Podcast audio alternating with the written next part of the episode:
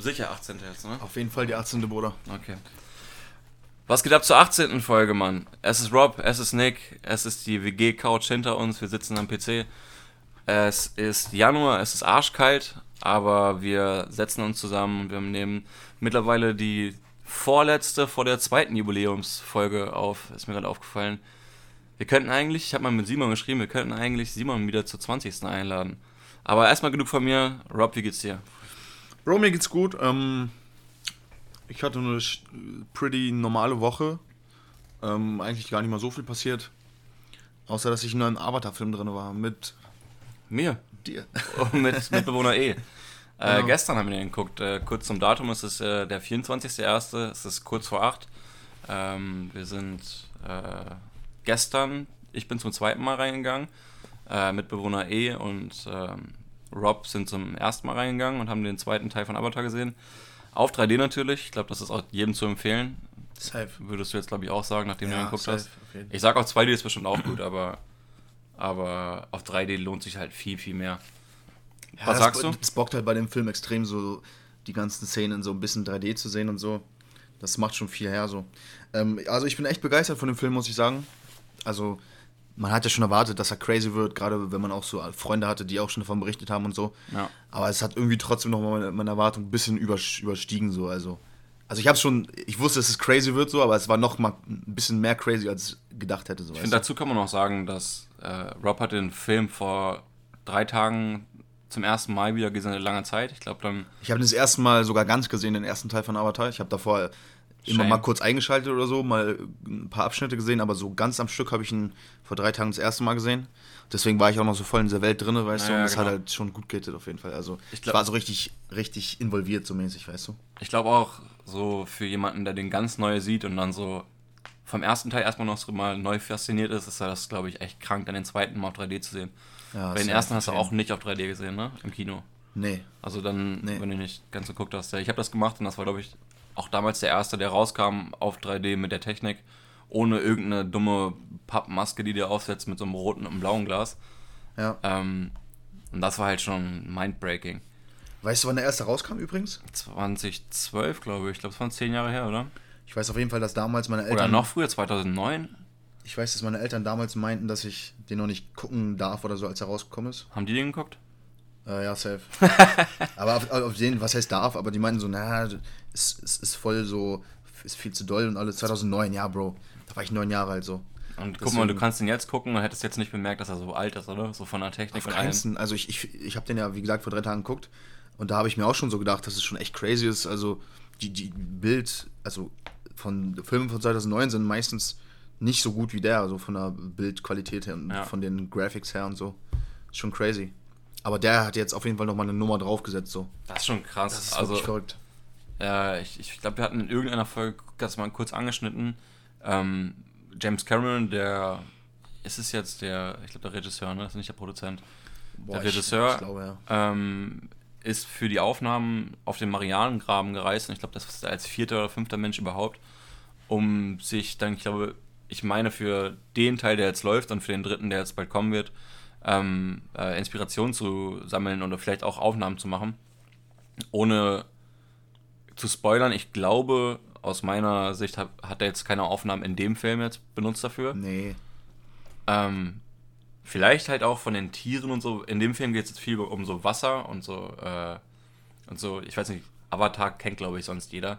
Halt um, um Stämme auf einem anderen Planeten, die an ihre Natur halt gebunden sind oder mit der Natur zusammenleben im ersten Teil viel im Wald und im zweiten jetzt halt äh, wird so die Welt erweitert und diese Wasserstämme halt noch dazu gezählt.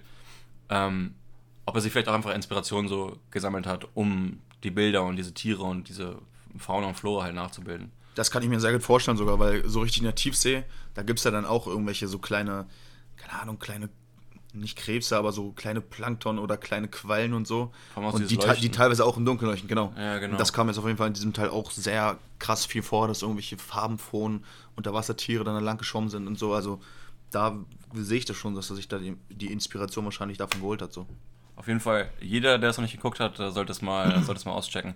Ich glaube, der hat jetzt auch in der ersten Woche einen Rekord gebrochen, dass er irgendwie 1,5 Milliarden eingenommen hat oder sowas äh, als Umsatz. Verrückt. Ähm, auf jeden Fall gespannt, was da in den nächsten Jahren kommt. Ja. Der nächste wird auf jeden Fall nicht so lange dauern, wurde schon angekündigt.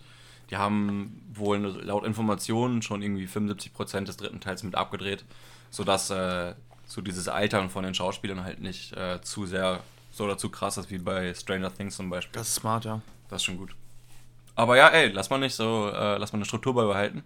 Ich würde sagen, ein bisschen was gibt es zu bereden. Ich habe mir ein paar Notizen rausgeschrieben und wir würden mal in die News einsteigen. Yes, sir. Perfekt. Ähm, was ich jetzt gehört habe oder die letzten Monate mal ein bisschen gecheckt habe, ich, äh, ich, ich fahre zurzeit äh, kein Auto, die Gründe dafür sind halt egal, glaube ich, aber ähm, ich bin jetzt gerade auf den Zug angewiesen und äh, jetzt ist dieses 49-Euro-Ticket, glaube ich, schon ein Begriff gewesen, seitdem es diese. Wann war das? Das 9-Euro-Ticket war, war von Juni bis August. Genau, seitdem ist ja schon, glaube ich, die ähm, Debatte darüber, so, ob das eingeführt werden soll. Mhm. Und dann wurde irgendwann gesagt, es wird eingeführt und es wurde halt immer ein bisschen nach hinten geschoben, weil es halt mit der Gewerkschaft äh, irgendwie Streit, Streit gibt oder keine Einigung darüber, wie halt die Verträge laufen sollen. Und ich glaube auch, dass es viel Bürokram ist, einfach, Safe, der da geregelt ja. werden muss. Ähm, aber es wurde jetzt gesagt, dass ab 1.5. das auf jeden Fall äh, bereitgestellt werden soll, das 49-Euro-Ticket. Und äh, die schätzen, dass ungefähr 5,6 Millionen Neukunden, die so ein Ticket dann erwerben, so ein Monatsticket, dazukommen werden. Und dann müssen sie sich halt auch auf, vorbereiten auf die, auf die, äh, auf die Herausforderungen, also einfach in der Infrastruktur. Mhm. Weil ich glaube, es werden 10 Millionen ungefähr sind Nutzer von diesen Bahntickets und jetzt kommen, sollen halt 5,6 Millionen nochmal draufkommen. Welche Bahntickets meinst du? Ich glaube, es geht da um diese Monats, Monatstickets beziehungsweise Kunden, die monatlich die Bahn nutzen. Aber so in einem Bundesland oder was? Äh, bundesweit. Bundesweit. Weil 49-Euro-Ticket ist ja nur für Nahverkehr, ne? Genau, genau, die den Nahverkehr nutzen. Ah, okay. Ja. So, und dann würden halt nochmal die Hälfte drauf. Aber ich kann mir schon vorstellen, dass er halt einfach die erste Zeit, wenn es halt schätzungsweise 5 Millionen Leute sind, die dann sich das erwerben werden, äh, wenn es draufkommt, dass es einfach ultra voll werden wird, oder? Ja, Aber ich, glaube schon, jetzt glaub, schon teilweise diese, echt schon ein bisschen die Situation, dass du einfach wirklich stehst für fünf ja. Stationen. Ich weiß es nicht, also der Worst Case war ja schon damals beim 9-Euro-Ticket, da war es ja so voll, dass das man ganz oft zu diesen normalen Zeiten nicht stehen konnte, nicht sitzen konnte. Ne? Ähm, ich frage mich auch, also ich, ich denke mal, so krass wird es vielleicht nicht werden, oder? Weil 9-Euro-Ticket, da hat sich halt wirklich jeder Idiot gedacht, ja, so, genauso wie diese Hast du das mitbekommen mit diesen Punkern, die alle nach Sylt gefahren sind? Ja, so? safe, Solche safe. Geschichten. Also da, da hat sich jeder gedacht, so 9 Euro ist echt ein Witz, das kann man sich mal holen so. Ähm, deswegen hat es jeder gemacht. Aber ich denke mal, dass beim 49-Euro-Ticket wahrscheinlich nicht so schlimm werden wird, oder? Was sagst du? Ähm, ich, ich glaube, erstmal, wenn es eingeführt wird und dann einfach erst wieder in den Nachrichten ist und sowas, kriegt es halt, glaube ich, auch Hype. Mhm. Und es werden, denke ich mal, so die ersten Monate bestimmt ein paar Leute kaufen. So einfach um es zu nutzen und zu gucken, wie sie damit klarkommen. Mhm. Aber auf lange Sicht glaube ich, wenn es dann halt wirklich so, wirklich so mega voll sein wird, dann viele Leute auch einfach wieder aufs Auto gehen, weil sie keinen Bock drauf haben. Ja. Aber an sich ist es eine gute Sache. So. Ich freue mich, freu mich drauf, dass sie halt sowas umsetzen. Safe. Auf jeden. Bin ich gespannt, ob dann aber auch diese ganzen. Das sind ja auch oftmals private Bahnanbieter, so Metronom und sowas, ne? Ob die dann auch einfach mehr Züge anbieten oder so, weil wenn das so schlimm voll wieder ist, so dann dann bockt es halt auch gar nicht, wenn, wenn man nicht sitzen kann und so, weißt du. Das bockt halt überhaupt nicht. Vor allem, also, ja, nee, da müssen sie sich halt auch was überlegen. Ja. Halt Aber ich, ich kann mir schon echt vorstellen, dass es auch äh, bürokratisch richtig schwierig ist, weil du kannst ja in ganz Deutschland dann auf, auf die, in diesen Bahnen fahren. Da gibt es ja, keine Ahnung, wie viele Anbieter es gibt, die, die unabhängig voneinander quasi agieren so. Also ein Beispiel in Niedersachsen ist jetzt Metronom oder Eriks zum Beispiel auch, ne? Da gibt es in anderen Bundesländern ja noch ganz viele andere so. Ich glaube, Eriks fährt sogar bis Hamburg, oder? Boah, weiß ich gerade gar nicht. Ich meine, da Wüsste ich jetzt nicht, dass er auch in Hamburg fährt. Ich weiß auf jeden Fall, dass er in Niedersachsen fährt oder ja. vielleicht noch nach Hessen rein oder so. Keine Ahnung. Aber auf jeden Fall so. Wie soll man das dann machen? Also die, ein Kunde fährt zum Beispiel von Hamburg bis München, so weißt du? Ja. Und dann zahlt er 50 Euro im Monat so. Und wer, wer bekommt das Geld dann so? Weißt du, das, das, das muss richtig kompliziert, kompliziert ich sein. Auch, so. Vor allem, wenn du halt so halt bundeslandübergreifend fährst weil das, das wollen die halt machen, wenn du jetzt zum Beispiel halt zwischen, zwischen, sagen wir Hamburg zum Beispiel und Niedersachsen pendelst oder sowas, oder sagen wir zwischen NRW und Hessen oder irgendeine Scheiße, ja. dann müsstest du wahrscheinlich im Normalfall halt krass was draufzahlen, weil du dann über die Zonen bist und so. in dem Fall mit dem 49-Euro-Ticket, das fällt halt auch wieder weg. Das also, wenn du zum Beispiel mit einem Niedersachsen-Ticket einen Tag fährst, musst du schon 23 Euro zahlen, so weißt du? 25. Sicher? Mittlerweile 25. Ah, okay. Ja, äh, ja siehst du, und jetzt zahlst du das Doppelte in einem Monat so. Also eine, eine, Person, die sonst sechsmal im Monat fährt oder sagen wir mal jede Woche zweimal so pendelt, sagen wir achtmal im Monat so, dann, dann ist ja schon 200 Euro los so. Ja. Und jetzt halt dann nur ein Fuffi so. Das, das sind halt riesige Einbußen so für, für diese ganzen Bahngesellschaften so. Das müssen die ja irgendwie wieder gut machen. Also, verstehst du, was ich meine? Ich also, weiß, was meinst. 49 Euro Ticket wird ja auch safe subventioniert vom Staat. Das ist ja so, so günstig, weil der Staat ist quasi auch mitbezahlt. Ja, ja. Aber also, da müssen diese Gesellschaften halt auch klar machen, diese Bahngesellschaften, dass, äh, dass die, dass die nicht, nicht zu viele Einbußen haben oder gar keine Einbußen am besten, weißt du? Ja, ja. Ist halt schon schwierig, das zu gestalten, so deswegen. Das stimmt. Naja, sind wir gespannt. Gucken, was kommt, aber also auf jeden Fall wurde gesagt, dass, also die Gewerkschaften haben gesagt, dass es bis zum 1.5. auf jeden Fall geregelt sein soll. Okay. Vielleicht kann es ja auch früher noch passieren, sodass es zu irgendeinem anderen Stichtag auf dem April oder so fällt. Aber zum 1.5. soll es auf jeden Fall bereit sein, dass äh, das bundesweit erworben werden kann. Sehr nice. Also kleiner. Ich könnte vielleicht direkt nochmal eine andere News anhängen. Äh, hat auch was mit Bahn zu tun. Ich habe okay. heute, heute ziemlich viele Bahn-News.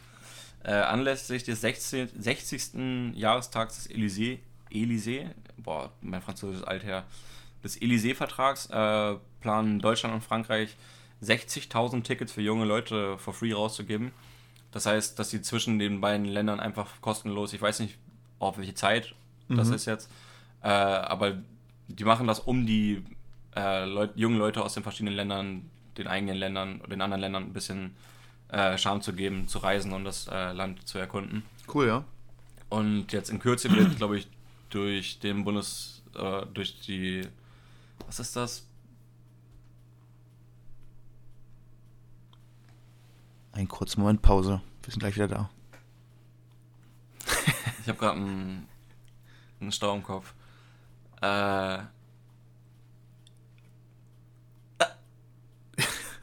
Kann ich dir irgendwie helfen oder so?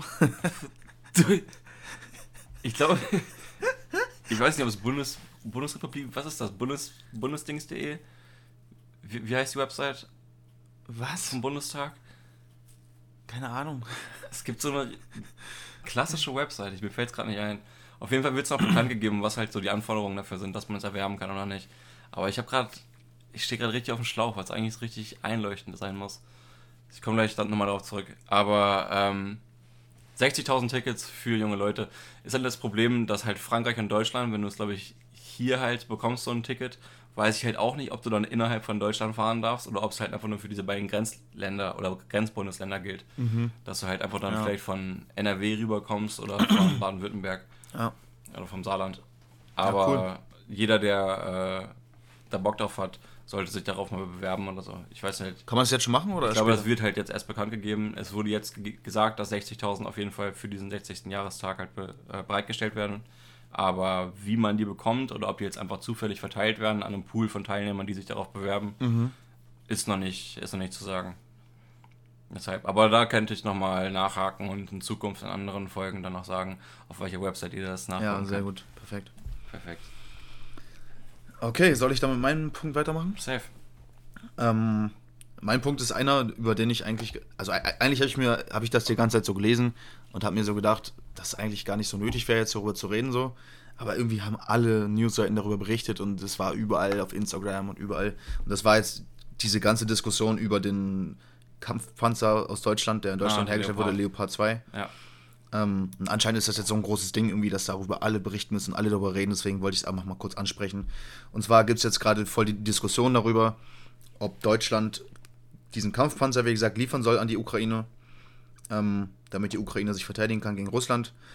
Ähm, der Punkt dabei ist halt, dass, dass bei so einem Kampfpanzer, also Deutschland hat jetzt auch schon Sachen geliefert, wie zum Beispiel Raketenwerfer. Und ähm, Helme, ich glaube, wir haben das schon mal solche Geschichten, vielleicht auch noch Munition, das weiß ich jetzt ja. nicht alles ganz genau. Aber so ein Kampfpanzer ist halt schon eine andere Nummer als so ein Raketenwerfer, sagen wir mal so.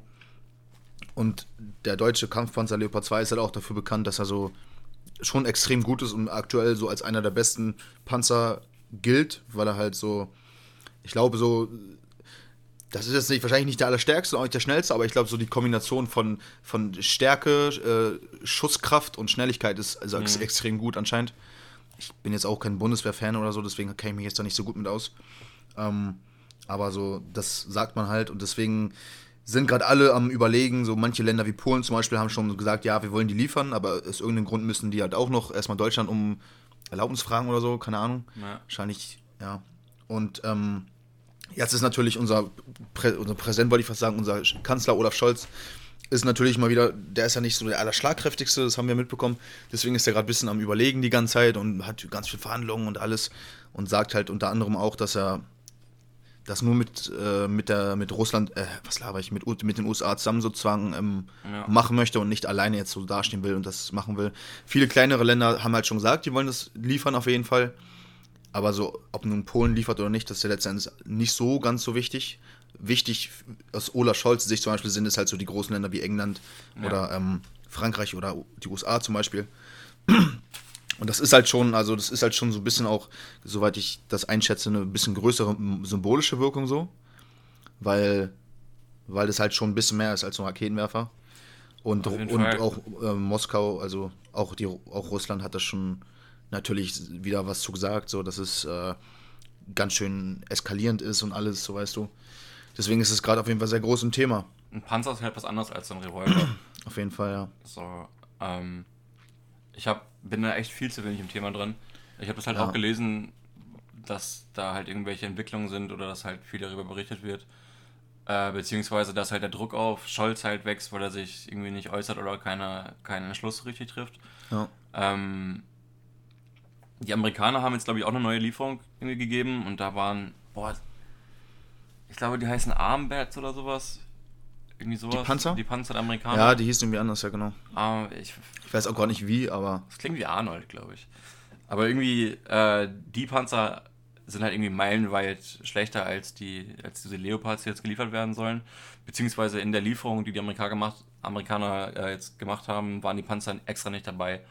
Mhm. Und der Verteidigungsminister der Amerikaner war jetzt, glaube ich, auch in Deutschland vor ein paar Wochen oder letzte Woche und hat sich auch, glaube ich, dazu geäußert, dass irgendwie die Geschichte gerade zuguckt, was, was, was die Amerikaner und Deutschen und Europa als Ganzes macht. Ja. Und hat ein bisschen Druck drauf gemacht, dass vielleicht mehr Lieferungen als kommen sollten. Ja. Ja, das Ding ist, also ich finde es schon okay, so, ich finde es echt gut, wie wir es gerade so machen, dass wir jetzt nicht zu sehr da reingehen, weil das ist halt wirklich schon ein sehr schwieriges Thema. Das ist halt ein richtig schwieriges also Thema. Also wirklich extrem schwierig so. Ähm, und ich, ich habe da aber eigentlich, ehrlich gesagt, ich habe nicht, nicht immer so richtig Vertrauen in unsere Regierung, aber da habe ich, schon ich schon Vertrauen drin, dass die ja. das Richtige machen werden. So. Ich, ich meine auch, vielleicht ist halt einfach ein längeres Nachdenken. Also ich meine, es ist halt akut das Problem in der Ukraine so und da sterben halt Menschen jeden Tag so ja. und die brauchen halt für sich irgendwie Maschinen oder, oder Waffen oder ja. Unterstützung. Ähm, aber in welche Richtung das halt eskalieren könnte, ist halt eine andere Sache. So, ja. Ob es dann halt mehr Sanktionen gibt oder, also, oder ob es halt nur bei Sanktionen in dem Strich bleibt, weißt du, was ich meine? Von der USA, äh, von, von, von der EU, von denen aus. Wenn man jetzt diese Leopards einfach reinliefert. Meinst du, dass, dass sie uns dann keine Energie mehr liefern oder was? Zum, ich, ich weiß das nicht, weißt du? Ja. Wenn die schon ja. so einen Stellwert haben, so in der, in der Welt, als ja, qualitativ wertvolle ähm, Panzer. Ich weiß nicht, wie so, eine, äh, so, ein, so ein Putin darauf reagiert. Würde ich auch gerne wissen, ja. Es Aber das können wir nicht wissen. Irgendwer, ich habe jetzt auch gelesen, dass irgendwer gesagt hat, Putin ist tot. Ja, hast Bro. Das, hast du das gelesen? Ja, ich habe. Wer war das nochmal? Das war, also ich glaube sogar, das war sogar Zelensky, der gesagt ah, hat, dass er daran. War Zelensky, genau. Dass er daran zweifelt, ob das nicht vielleicht ein Doppelgänger gerade ist weil Putin auf, in, auf irgendeinem Fernsehauftritt oder irgendeinem so Promo-Auftritt, keine Ahnung, hat er sehr komisch geactet irgendwie. Mhm. Um, und deswegen meinte er, dass er sich nicht ganz sicher ist, ob das nicht vielleicht ein Doppelgänger ist oder irgendwie sowas hat er gesagt. Aber es geht und halt auch diese, diese Diskussion, die, die ist aber auch immer auf jeden Fall noch die ganze Zeit präsent so. Ja. Um, aber es gehen halt immer dann in so welchen Fällen irgendwelche komischen Gerüchte ja. Ja, es wurde halt wieder von, vom Jahr schon gesagt, er hat Bauchspeicheldrüsenkrebs oder so. Und man sieht das an an irgendwelchen, an seinem Hals, weil er angeschwollen ist und so.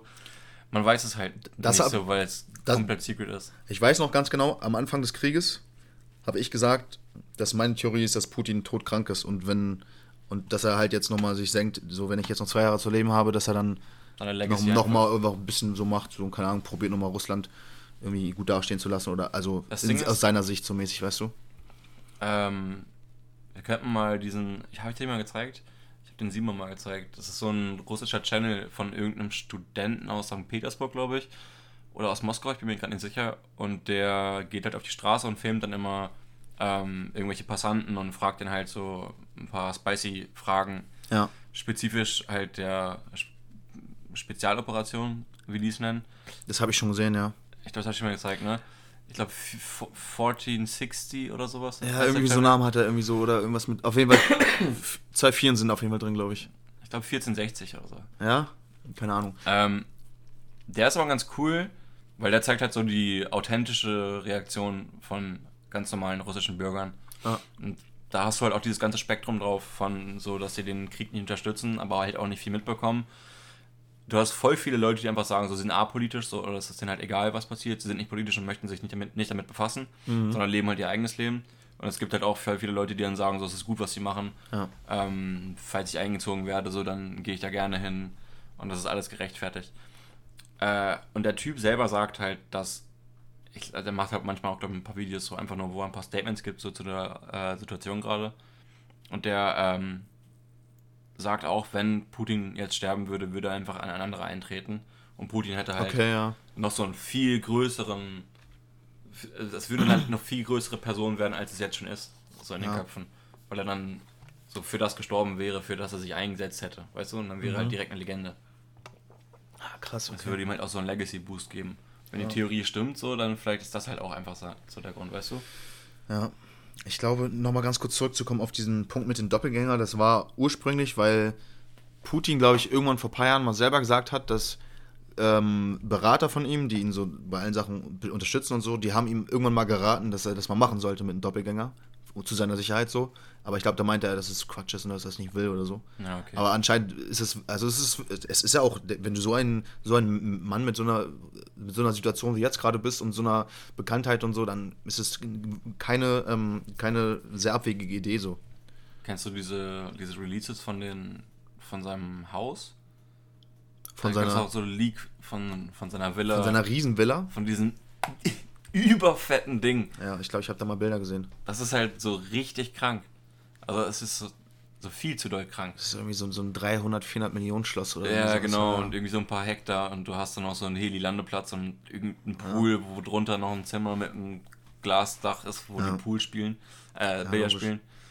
Das ist halt, das ist halt so richtig geisteskrank, pompös. Ich würde echt gerne mal wissen, wie viel, wie viel, wie viel Geld er hat. Also, da gibt es ja keine offiziellen Zahlen zu, würde ich, glaube ich. So. Ich glaube, so richtig Geld so als Zahl ist, glaube ich, gar nicht so interessant, wie was er halt einfach in Anlagen oder in einfach Länder oder Macht durch Energie Mhm. hat. ja, true. Er hat halt voll viel Potenzial einfach. Der hat wahrscheinlich einfach so, Energie, der hat einfach, verkauft, der hat einfach so viel Geld, also kann er sich wahrscheinlich einfach alles, wahrscheinlich hat theoretisch so viel Geld er will, also in dem Sinne, dass er sich alles bauen kann, was er will Ja. und alles machen kann, was er will in seinem Land. Aber, ja, halt noch mehr durch die ganze Macht und so theoretisch, ne, ist wahrscheinlich auch schwer zu erfassen. Safe. Ja, ähm, deswegen können wir da eigentlich nur drüber, drüber ein bisschen Ja, man, ich hoffe einfach, berichten dass und 23, whatever. dass 23 irgendwas passiert, dass einfach so, weiß ich nicht, einfach so ein Ende davon in sich ist, weißt du? Ja. Weil es läuft ja die ganze Zeit weiter und es ist halt irgendwie kein Ende in Sicht. Oder kein, Ja. keine Lösung. Ich hoffe auch einfach, dass nichts nichts Schlimmeres passiert, so weißt du. Vielleicht könnte ich jetzt daran einfach mal ein Thema, weil es irgendwie dazu passt, glaube ich, direkt jetzt schon machen. Okay. Oder hättest du noch eine News, die du jetzt mal einwerfen Ne, ich habe keine anderen News mehr sonst. Okay, dann. Äh, ich habe mir so überlegt, was ich für ein Thema vorbereiten kann. Ich habe mir letzte Woche aufgeschrieben, so was es so für Alternativen für das Gefängnis gibt. Und dann habe ich Ah. halt habe ich geguckt, was es halt für Alternativen gibt oder Optionen. Und ich habe halt nicht so die Antwort auf die Frage, die ich mir vorgestellt habe, gefunden. Ich habe mich halt so gefragt, so, was es für Alternativen gibt im Sinne von, dass es was anderes ist, als sie halt einzusperren, so halt als einen Freiheitsentzug zu haben. Äh, und da gab es halt nicht so viele Ansätze, die ich jetzt gut vortragen könnte, außer halt Ansätze, wie es international geregelt wird. So, Okay. Manche Länder haben halt eine andere Vorstellung davon, wie Freiheitsentzug aussieht. Manche haben dann halt mehr Freiheiten im Sinne von Dingen, die die tun können innerhalb eines Gebietes. Okay. Aber ich dachte halt irgendwie an sowas wie, dass du, keine Ahnung, vielleicht mit einer Fußfessel oder sowas, die vielleicht ein- eingliederst so in die Gesellschaft und die machen dann irgendwelche Stellen so. Aber das war halt vielleicht einfach nur ein dummer Vor äh, Gedanke von mir. Und dann habe ich äh, heute noch so ein paar News rausgesucht und geguckt, was da so los ist. Eine News wäre gewesen, im Westen nichts Neues. Kennst du den Film bzw. das Buch von früher? Hast du das in der Schule mal gelesen? Ähm, ich glaube nicht. Also, mir sagt es irgendwie was, aber ich bin der Meinung, ich habe das Buch nicht gelesen und den Film auch nicht geguckt. Okay, äh, da gab es einen sehr alten Film von und jetzt kam auf Netflix ein neuer raus. Äh, eine deutsche Produktion und die wurde jetzt für neun Oscars nominiert. Äh, unter anderem als bester Film mit. Krass. So, und äh, deshalb dachte ich, anlässlich so dieser ganzen Kacke, die so in der Ukraine oder in Russland gerade abgeht, äh, könnte ich dir ein bisschen was über die Geschichte von Im Westen nichts Neues erzählen, beziehungsweise über den Autor. Hast du mich deswegen vorhin gefragt, welche Bücher ich in der Schule gelesen Ja, habe? du Hund. ich, deshalb, ich, dachte, ich dachte so, weil ich habe es nicht gelesen und ich habe den Film auch noch nicht geguckt. Wir haben vorhin in der Ähm, Küche so eine Viertelstunde so mit Mitwohner eh darüber geredet. Ja, welche Bücher habt ihr in der Schule gelesen? Und dann haben wir so hier ein bisschen da gelabert und hier gelabert und Genau. probiert mich zu erinnern, was ich alles gelesen habe. Ähm, ich habe auf jeden Fall diesen Film, der jetzt neu, neu rausgekommen ist, auf Netflix erhältlich, äh, kann sich jeder angucken dann. Ähm, nicht gesehen, noch nicht gesehen. Ich gucke den heute Abend nach der Aufnahme irgendwann. Okay. Ähm, weil aus den Infos, die ich so ein bisschen rausbekommen habe, äh, ist, glaube ich, schon interessant. Ähm, Im Westen nichts Neues ist von Erich Remarque äh, verfasst worden. Das ist ein Roman, der als antimilitärisch oder als Antikriegsroman gilt. Der thematisiert die Traumatisierung durch Krieg und Grausamkeit oder durch die Folgen des Kriegs und die Grausamkeit.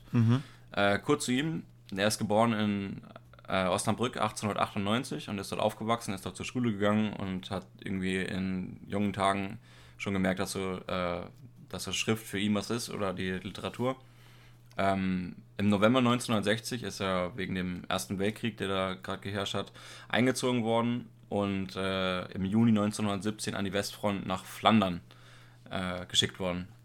Äh, am 31.07., also im Juli, einen Monat später, ist er verletzt worden mit Granatsplittern im Arm und Bein und kam danach in Duisburg ins, äh, ins Krankenhaus der Armee. Vor Ort äh, ging es ihm ziemlich beschissen und äh, die ganzen anderen verletzten Soldaten waren halt auch in dieser Zeit um ihn rum und er hat das Leid dann am Krankenhaus auch direkt zu spüren bekommen nach den Kriegserfahrungen. Äh, zu der Zeit begann er noch weiter zu schreiben und ähm, begann halt so pazifistische äh, Ideen zu, zu bilden und antimilitärische. In den Tagebüchern hat man danach gefunden, äh, dass zu der Zeit halt so Zitate von ihm äh, geschrieben worden sind, wie dass er den, den Kampf gegen die Militarisierung von der Jugend und in jeder Form begehen möchte und so. Ähm, 1928, also nach dem Krieg, ein paar Jahre später, nachdem er beruflich irgendwie in Deutschland unterwegs gewesen ist, äh, schrieb er dann im Westen nichts Neues und verarbeitete da seine Erlebnisse durch die Hauptfigur, durch die fiktive Hauptfigur Paul Bäumer. Äh, zu beachten ist dabei, dass im Ro- Roman ähm, dieser Paul halt sich freiwillig gemeldet hat, der Armee beizutreten und er wurde halt eingezogen. Also er wurde halt, er wollte halt nie in Krieg. Das war nie seine Okay. Überzeugung. Also, Es ist keine autobiografische Darstellung der Ereignisse, die er da hatte. So. aber ist so ein bisschen daran inspiriert quasi? Es sind voll viele Sachen von ihm so eingeflossen, aber Ja. man kann halt nachträglich sagen, dass alles, was er da erlebt hat, nicht wahr ge- Also, dass nicht alles, was dort äh, im Roman bzw. im Film dann zu sehen ist, aus seinem Leben war. Ah, okay, Sondern verstehe. halt viel auch aus Erzählungen von anderen Soldaten aus dieser Mhm. Krankenhauszeit oder halt von den, äh, von den Kameraden, mit denen er da war. Ja, okay. Ähm, aber dieser Unterschied, dass halt äh, Paul Bäumer, diese Hauptfigur, sich hau freiwillig gemeldet hat und ähm, äh, Erich Remarque sich halt nicht freiwillig gemeldet hat, sollte man irgendwie, wenn man diesen Film guckt, glaube ich, im Hinterkopf behalten. Beziehungsweise, dass halt nicht alles aus seinem Leben direkt stattfindet. Ja. Aber ich glaube, dass der Roman halt auch aus der äh, Geschichte, beziehungsweise aus dem, was er halt zeigen möchte, was halt die Themen an diesem Roman sind, gar nicht darum geht, so eine autobiografische Darstellung zu bilden. Ähm, das ist halt ein Antikriegsroman und er wurde direkt 1928 auch äh, gedruckt in der Zeitung zunächst und das ist dann relativ schnell zum Klassiker in der Weltliteratur geworden. Ähm, 1928 wurde das in der, in der Vossischen Zeitung abgedruckt und 1929 erschien es erstmalig als Buch Und es wurde 1930 direkt in den USA verfilmt und äh, gilt bis heute als einer der 100 besten Filme der amerikanischen Filmgeschichte. Ich habe diesen, ich habe das Buch halt nicht gelesen in der Geschichte, äh, in der Schule, aber wir sind mit der Schule irgendwann mal ins Kino und da lief der Film, der 1930 gedreht wurde. Ähm, bei der äh, Premiere in Deutschland, bei der, bei der Erstaufführung, ähm, im Metropol in Berlin hatte die äh, NSDAP, beziehungsweise der spätere NSDAP-Chef Goebbels, ich weiß gar nicht, ob es ja zu der Zeit schon war, äh, hat es auf jeden Fall verhindert, indem er halt Schlägertruppen innerhalb des Saals platziert hat und Gäste gehindert hat, ins Kino zu gehen. Und wollte halt diesen Film in Deutschland nicht, äh, nicht ähm, äh, ausstrahlen. Mhm.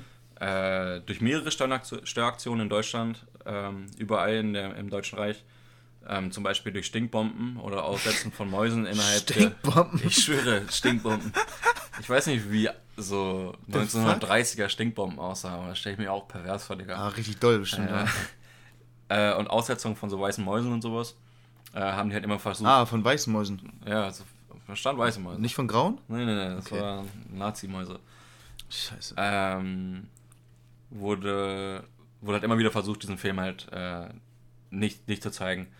Und danach wurde der äh, abgesetzt direkt und ein Jahr später erst äh, sehr, sehr stark gekürzt oder zensiert halt wieder freigegeben. Mhm. Äh, nachdem Hitler dann zum Reichskanzler ernannt wurde, wurde der Film endgültig verboten und Remarques Werke wurden 1933 bei der Bücherverbrennung zerstört. Und mhm. Äh, ihm wurde vorgeworfen, gegen literarischen Verrat an Soldaten des Ersten Weltkriegs ähm, Verrat halt begangen zu haben. So. Mhm. Äh, später streute man ebenso diese Gerüchte ein, dass er halt nie im Krieg gewesen war und dass er alles, was er da gesagt hat, nur erlogen hat und so, weil die äh, diese Antikriegsliteratur beziehungsweise dieses Einsehen, dass halt so ein Krieg bescheuert ist, einfach nicht verbreiten wollten. Ja, safe. Ähm, 1938 wurde ihm danach sogar die deutsche Staatsbürgerschaft entzogen und er emigrierte dann 1939 in die USA, wo er zum ersten Mal in seinem Leben eine große Anerkennung bekommen hat und äh, seine, seine Berühmtheit halt erstmals gewürdigt wurde in seinem ganzen Leben. Beziehungsweise seit, äh, weiß ich nicht, zehn Jahren oder so. Ja. Ähm, 1947 bekam er sogar die amerikanische Staatsbürgerschaft und starb dann 1970 an, ich glaube, irgendein Herzversagen oder so. Aber seit 1930 hat eine deutsche Produktion halt nie wieder versucht, dieses, äh, oder ich glaube, nie hat eine deutsche Produktion uns richtig versucht, äh, diesen Film nachzumachen. Und jetzt ist mit Daniel Brühl und irgendwelchen anderen Top-Schauspielern aus den deutschen Kreisen und einer deutschen Produktion dahinter halt ähm, dieser Film auf Netflix rausgebracht worden. Zentrale Themen davon sind, wie gesagt, die Traumatisierung durch die Schrecken des Krieges.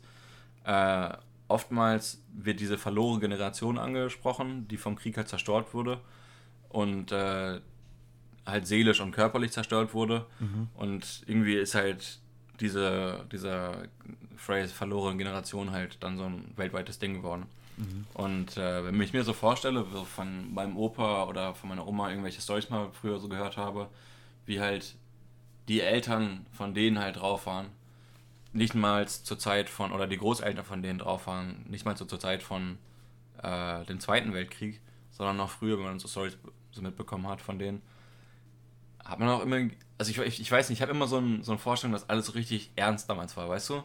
Ja. So richtig fucking ernst. Es waren ja, halt so sehr anstrengende Zeiten, so, aber ja. es muss halt auch so ein Pain gewesen sein. Auf jeden Fall. Ähm,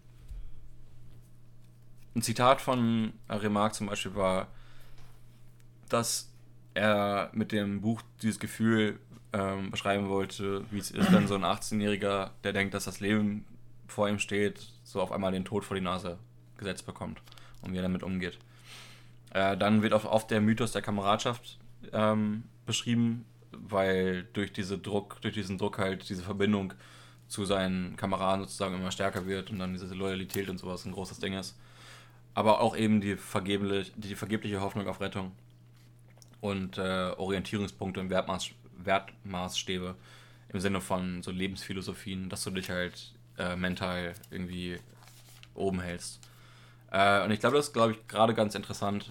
Erstmals, weil es halt ein deutscher Film ist, der jetzt den Oscars ziemlich alles abreißt.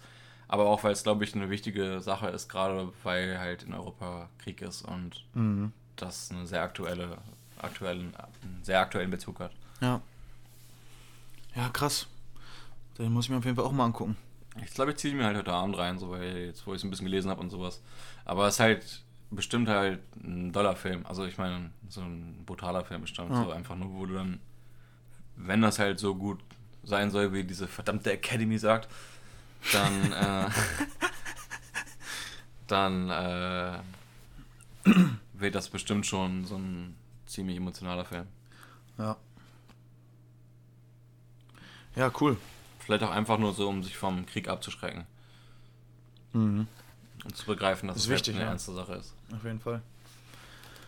Ja, werde ich mir auf jeden Fall auch mal angucken. Hast du irgendwie Ähm, von deinen Großeltern oder so mal Stories gehört, so von aus dem Ersten Weltkrieg, von deren Großeltern oder andersrum? Ähm, tatsächlich nicht so wirklich. Weil das Ding ist, also selbst meine Mom hat zum Beispiel ihre Groß... Warte mal. Meine Mom hat ihre Großeltern halt auch gar nicht so richtig mitbekommen. Also die Omas, glaube ich, jeweils. Aber die Opas, also ich weiß auf jeden Fall, dass meine Großeltern sind ungefähr am Ende des Zweiten Weltkrieges so geboren. Ähm, das heißt, deren Eltern, also meine Urgroßeltern, müssen ja dann so dann gelebt haben ungefähr. Und meine beiden Urgroßväter, die haben halt beide, waren beide halt im Krieg, glaube ich, soweit ich weiß. Ähm, ich weiß, dass der eine aus dem Krieg mit einem Bein zurückgekommen ist und auch irgendwie dann total am Boden zerstört war und so. Sorry Stories, ich, mein Uropa hatte auch nur ein Bein. Noch. Ja. Das, ist- das, Und- das, sind so richtig normale Sachen zu der Zeit Ja. gewesen. Wirklich. Und der andere, also ich, ich weiß auch ehrlich gesagt gar nicht so genau, ob, ob die jetzt beide Soldaten direkt waren, aber ähm, oder ob die jetzt irgendwas anderes gemacht haben so. Aber ich, ich denke mal, der, der ein Bein verloren hat auf jeden Fall. Und ich weiß auch, dass der andere, weil ich weiß nicht genau, ob es der andere war oder es war auch der, der ein Bein verloren hat. Auf jeden Fall einer von beiden war auch in russischer Kriegsgefangenschaft so. Das sind aber dieses Bein verloren und die Kriegsgefangenschaft sind so die einzigen Sachen, die ich weiß. Eigentlich muss ich da mal ein bisschen mit meiner. Mom drüber reden. Ja, ich glaube, das muss Zweiter Weltkrieg muss gewesen Zweiter sein. Weltkrieg sein. Aber da müssten, also da müssten die ja theoretisch auch schon während des Ersten Weltkrieges gelebt haben, oder? Als, Obwohl andererseits haben die damals ja auch Kinder schon früh bekommen. Das heißt, wenn mein Opa äh, 1944 oder das so ist er, glaube ich, geboren, dann muss, muss mein Uropa ja 1924 oder so um den Dreh geboren sein, wenn die Kinder so mit 20 immer bekommen haben oder vielleicht auch mit 25 so. Nee, Also kann der ja auch gar nicht so. wahrscheinlich die Großeltern von deinen Großeltern haben es auf jeden Fall safe sehr, Ja. sehr mitbekommen. So. Ja, die müssen dann. Aber über die weiß ja gar nichts, Digga. Das ist das Ding. Ich weiß auch nicht, ob meine Mama darüber schade, oder? irgendwas Dass weiß. man Ja. sowas gar nicht weiß. ja, safe. Hast du mal deinen Stamm mal angeguckt? Wir haben keine, keine Ahnung. Das ist halt bei mir voll schade, weil, also, meine Oma väterlicherseits, beziehungsweise mein Opa väterlicherseits, äh, und die Family von dem, also die, wie mein Nachname halt auch ist, äh, darüber gibt es einen Stammbaum und der geht halt zurück bis, ich glaube, 1700 irgendwie, irgendwas. Und dann Was? irgendein Typ, den ich halt nicht kenne, der hat sich mal die Mühe gemacht, halt aus meiner Family, um das halt alles nachzubauen, weißt du? So einen kompletten Aber Stammbaum. jetzt vor kurzem oder schon damals, oder? Vor drei, äh, vor länger, vor, weiß nicht, so sechs, sieben Jahren oder so. Ach, krass. Hat meine Oma mir nochmal so gezeigt, so, ey, das habe ich bekommen von irgendwem, den ich nicht kenne, aber, Aber- der hat halt meinen Nachnamen so und der war irgendwie der Onkel von meinem Opa, so, weißt du, was ich meine? Krass, Mann. So, und der hat sich mal die Mühe gemacht und hat dann in irgendwelchen Chroniken von irgendwelchen Dörfern und sowas nachgeschaut. Ja. Ähm, also halt richtig Arbeit betrieben und geguckt, so wer Ja. zusammengehört und wie halt so meine nachnamensgebende Familie halt ja. äh, entstanden ist.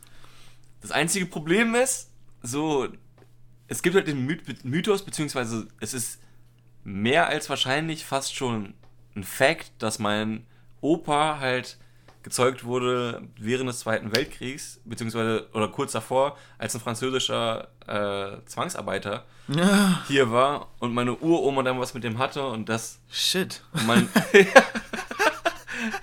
und dann mein Opa einfach halt einen unbekannten Vater hat. Das heißt, die ganze, diesen ganzen Stammbaum ist halt im Endeffekt irrelevant für mich. Das heißt nur, so die eine Hälfte ist so ein bisschen.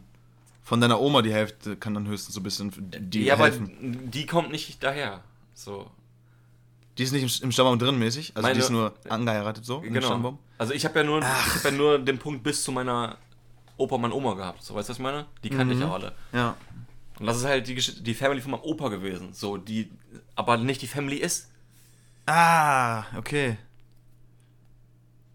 Also ist der ganze Stammbaum, den du jetzt gesehen hast, ist quasi gar Der nicht hat halt so mit, der hat halt so mit 16 irgendwann in, einer, in so einer Kneipe erfahren, so dass sein Vater nicht sein Vater ist und das Dorf wusste das schon und so. Nein. Das hat ihn auch voll zerstört und so. Und er war auch echt ein, ein anstrengender Typ so. Shit. Aber ähm, das ist halt so ein Fact-mäßig gewesen, so eigentlich. Aber man kann es halt nicht nachweisen. Also mein ein Viertel bin ich irgendwie Franzose zu. Oder was ist das dann? Ein Achtel bin ich dann Franzose oder so. Wenn dein. Ja, ein Achtel. Nee. Doch, ein Achtel. Mein Opa, ne, ein Viertel, oder? Ich bin mir nicht sicher, mein Opa ist dann. Der, dein Uropa, Opa- mein- nein, nein, mein- war mein- quasi Franzose. Mein Opa wäre, mein Opa ist ja da, mein Opa ist Franzose. Mein Opa wäre halb Franzose. Dann wäre mein Dad Viertelfranzose Und du ein Achtel. und ich dann ein Achtel? Ja, safe. Ja. Naja, egal. Ja, crazy, bisschen, okay. abge bisschen abgewichen. Ja, ähm, ich weiß auf jeden Fall, dass mein Opa, der ist ja auch schon seit ein paar Jahren jetzt, der eine ist seit paar Jahren gestorben. Und ich weiß, dass er mit meiner Mutter zusammen ähm, so ein bisschen so einen Stammbaum machen wollte. Ich glaube, das haben sie aber nicht so wirklich geschafft. Ich weiß auf jeden Fall, dass wir auch ein, zwei Mal so, sind wir in, der, in die Nähe von Hannover gefahren äh, und haben dann da irgendwie so aus dem Friedhof mal irgendwie so Grabsteine angeguckt, weil wir irgendwie wussten, dass da irgendjemand von unseren Vorfahren begraben liegt und so, aber irgendwie hat es uns auch nicht so richtig weitergeholfen. Und wir wissen auch, dass wir in der Gegend noch Familie haben, so Richtung Hannover oder so. Ach, krass. Aber irgendwie hat, hat, hat diese Nachforschung nicht so richtig was ergeben. Und ich glaube, dass wir deswegen aber auch jetzt nicht es irgendwie geschafft haben, da, oder irgendwie einen Stammbaum irgendwie hinzukriegen oder so. Aber ist aber- interessant, ne? Aber es wäre geil, wenn irgendwie so ein Verwa ganz weit entfernter Verwandter einfach mal so ähm, ankommen würde und irgendwie sagen würde, so, ja, hier habt ihr einen Stammbaum so. Das ist interessant, oder? Das also ich meine, einfach so zurückzublättern. Ich meine, es sagt dir halt alles nichts, diese Namen, die du da siehst Mhm. und so. Aber bei mir waren es, glaube ich, so in, ich weiß nicht, bis 1700 waren es halt wirklich Landwirte, Pfarrer. Ich glaube, da waren relativ viele Polizisten bei in meiner Family. Äh, und irgendwas anderes war es auch noch. Auch irgendein, irgendein, irgendein Amt als Job. Da stand halt immer Krass. wirklich so, was die gemacht haben. Aber dass, dass du das sogar noch weißt, was sie gemacht haben, das ist ja richtig Das war halt, interessant. die meisten waren halt wirklich Land. Ich habe das halt wirklich durchgeguckt alles so. Die meisten, da stand halt immer nur so Geburtstag, Tod, Name, Verbindung, Kinder, Beruf. Krank, So, das ist Für crazy. die, die es halt rausgefunden haben. Nicht bei allen, so, aber bei den meisten. Sehr, sehr viele Landwirte, Alter. Aber das, dass es alles Landwirte waren, das erklärt, warum du auch so ein Sau bist. Digga. Maul. Und die kommen halt alle so, die meisten kamen so da aus dem, also aus Rheinland-Pfalz. So. Ach krass, okay, geil. krass. Ja. Der Typ kommt halt auch selber her. Das würde auch das mit den Franzosen erklären. Hm, Nee, das war hier. Ach so. Das war hier, Bastard, ja. Scheiße. Okay. Äh, ja, ey, das war auf jeden Fall mein Thema. Guckt euch den Film an, wer es noch nicht gem- gemacht habt. Ähm, und äh, seid euch bewusst, dass Krieg Kacke ist. Ja. Habe ich dir schon mal die Story erzählt, ähm, wo ich in Australien war und wo ich dann so einen Teil meiner Familie wiedergefunden habe? Was? Teil deiner Familie? Hab- hab ich das da- klingt so, als ob du irgendwie so mit fünf irgendwo vergessen worden bist. Als ob du so ein, weiß nicht, irgendwo im Türkei-Urlaub einfach stehen gelassen wurdest. wer meine Familie ist. Mama? Nee, ich, ich, ich, kann das ja mal, ich kann das ja mal ganz kurz erklären, das ist eigentlich voll, voll die crazy Story. Ähm, und zwar ist das von mein, meiner väterlicherseits, ähm, die Familie wohnt aktuell so in Berlin oder am Rande von Berlin so. Ähm, und die wussten anscheinend irgendwie, die wussten damals, dass ein Teil von der Familie damals irgendwie, ich weiß nicht wann das war, das muss irgendwie so Ende des Zweiten Weltkriegs gewesen sein oder so, sind die geflüchtet oder kurz danach oder so sind die halt irgendwie geflüchtet aus irgendwelchen, ich glaube es waren sogar, soweit ich es mitbekommen habe, ich will gar nicht nichts falsch sagen, aber irgendwelche wirtschaftliche Gründe. Ich weiß nicht, ob die irgendwie Scheiß gebaut hatten und dann flüchten mussten oder so, keine Ahnung. Ähm, auf jeden Fall wollten die aus irgendeinem Grund nach Australien so und sind dann irgendwie auch ohne, ohne das irgendwie allzu sehr an- anzukündigen und so mit dem Teil der Familie halt irgendwie über den Dampfer nach Australien und nach ein paar Wochen sind die da angekommen und alles und äh, wohnen seitdem halt in Australien so und, und mehr, mehr wusste man auch nicht. Man wusste nur, man wusste eigentlich nur, dass sie in Australien sind. Man wusste auch nicht, ob sie angekommen sind und nichts so. Aber keine dann Telefonnummer, keine, also, gar nichts, absolut nichts. Und das war, wie gesagt, das war 1900, das muss 1940 so um den Dreh gewesen sein Ja. oder 1900, vielleicht 1950 so Keine oder so. Auf jeden Fall noch vor, vor der DDR, quasi bevor die DDR gegründet wurde so. Ähm, und dann, als ich vor 19, 2019 war ich in Australien bis 2020 ähm, und dann hatte mir mein Großonkel aus Berlin halt, hatte mir dann irgendwie so eine Liste geschickt mit, mit aus dem Telefonbuch oder so mit Leuten, die so hießen, mit Nachnamen, die in, anscheinend in Australien wohnen, so. Also das, da, aber da gab es irgendwie so eine Liste mit 50 Leuten, die haben alle, alle, alle, diesen Nachnamen so. Und, und, ich glaube auch nicht, also ich glaube auch nicht, dass die alle 50 Leute jetzt wirklich von meiner Familie abstammen oder so. Deswegen, anscheinend ist der Name auch da weiter verbreitet, weil damals in Deutschland mehrere Leute so hießen. Das ist jetzt nicht, ich will den Namen jetzt nicht sagen, so, aber das ist schon so ein. So, so, zum Beispiel Schuster zum Beispiel ist so die ähnliche Art und Weise vom Nachnamen. So. Äh, weißt okay. du, so, also die Art und Weise vom Nachnamen, so, weißt du? Ähm, und dann habe ich halt in Australien, ähm, wo ich da war, halt so per E-Mail oder irgendwie habe ich noch probiert rauszufinden, die E-Mail-Adressen oder Telefonnummern oder so und habe dann irgendwie, ah nee, das, doch E-Mail habe ich ein paar Leuten geschrieben und den Rest habe ich per Post. Ich habe dann wirklich so, keine Ahnung, 50 Briefe fertig gemacht, irgendeinen so Brief vorgedruckt und halt gesagt, ja, ich bin Robin aus äh, ähm, Deutschland und wir wissen, dass unsere Familie damals hier ausgewandert ist und, und so. Dies Schuster das. Als, als Wort genau, Schu Schuster. Das, äh, meine, meine Familie heißt Schuster und ähm, die ja. sind nach aus, ausgewandert zu, der und, zu dem und dem Zeitpunkt und alles und haben da und da in Berlin Allershof gewohnt und so. Boah, krass, ähm, hast richtig Mühe gemacht. Genau. Krank. Und dann habe ich, keine Ahnung, wirklich so 50 Briefe geschickt oder so. Hab dann vielleicht insgesamt so 10 Rückmeldungen bekommen, per E-Mail meistens mhm. so. Und ein paar, paar davon waren, ähm, waren halt so, ja, das ist äh, voll, das ist voll nett, dass du schreibst und so, aber wir haben damit nichts zu tun. Wir wohnen schon Ewigkeiten in Australien oder haben gesagt, ja, wir sind aus, den, aus England hierher gekommen oder was, mhm. was auch immer, irgendwie solche Geschichten so. Also, dass sie sehr sicher wussten, dass sie nicht aus Deutschland kamen so oder nicht, nicht aus Berlin oder was auch immer so, dass sie nichts mit unserer Familie sicher zu tun haben so. Und dann kam auf einmal wirklich so zwei Nachrichten. Ja. wir wissen, dass mein Onkel damals aus Berlin hergekommen ist, so. Ach, krank. Und dann ich so, ah, damit hab ich, ich habe damit echt nicht so gerechnet, dass da jetzt wirklich so ein, so ein Ergebnis bei rumkommt. Und dann, und dann haben wir pa parallel aber nochmal dieser Onkel quasi geschrieben, ja, ich war das damals. Ich war damals ein Kind, als Nein. ich aus Berlin aus, ausgewandert bin, so. Ähm, und das war echt krass. Und dann habe ich da quasi echt so einen Teil meiner Familie wieder gefunden. Aber hast ähm, du ihn Und ja, genau. Ah, und geil. jetzt kommt's.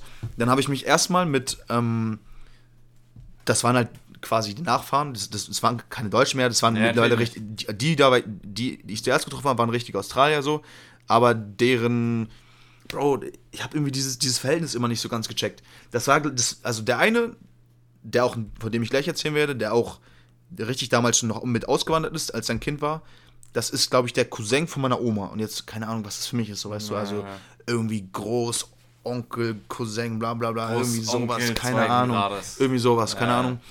Auf jeden Fall habe ich mich erstmal mit der Familie getroffen, also die Nachfolgen quasi von dem so. Ähm, das waren halt zwei, zwei bisschen ältere, also so, keine Ahnung, 50-Jährige, dann welche, die ein bisschen jünger waren, so Anfang 20 und dann noch eine noch jüngere so.